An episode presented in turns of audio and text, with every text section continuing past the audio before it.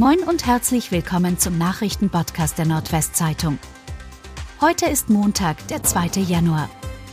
Und das sind die regionalen Themen.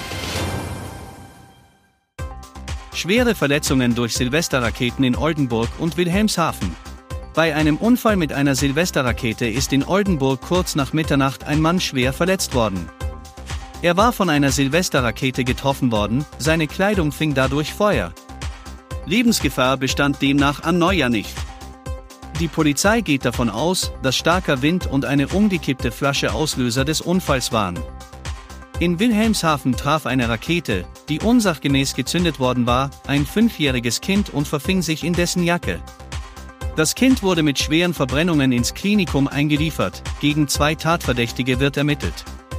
Ansonsten verlief die Silvesternacht im Nordwesten trotz zahlreicher Polizei- und Feuerwehreinsätze dem Anlass entsprechend relativ ruhig. Garage von Oldenburger Schlagerduo gerät in Brand.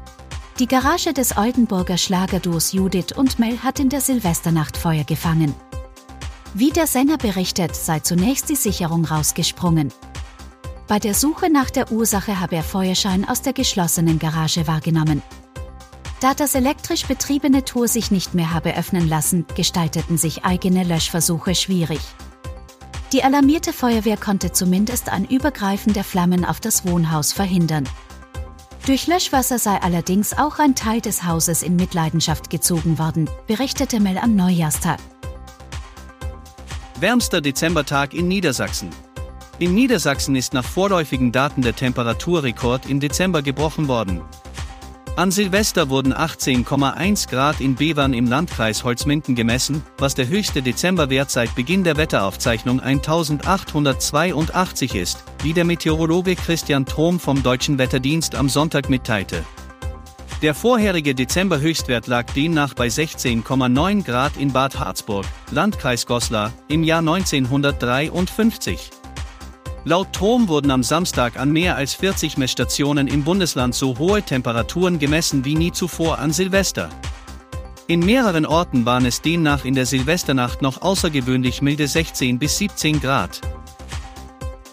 Geflügelpestausbruch in Putenbetrieb in Gemeinde Garell. In der Gemeinde Garell ist erneut ein Ausbruch der hochpathogenen Geflügelpest in einem Putenbetrieb nachgewiesen worden. Den Ausbruch habe das Friedrich-Löffler-Institut amtlich bestätigt, teilte die Kreisverwaltung am Neujahrstag mit. Der Bestand mit 14.500 Puten solle noch an Neujahr tierschutzgerecht getötet und im Anschluss geräumt werden, hieß es am Neujahrstag. Und das waren die regionalen Themen des Tages. Bis morgen!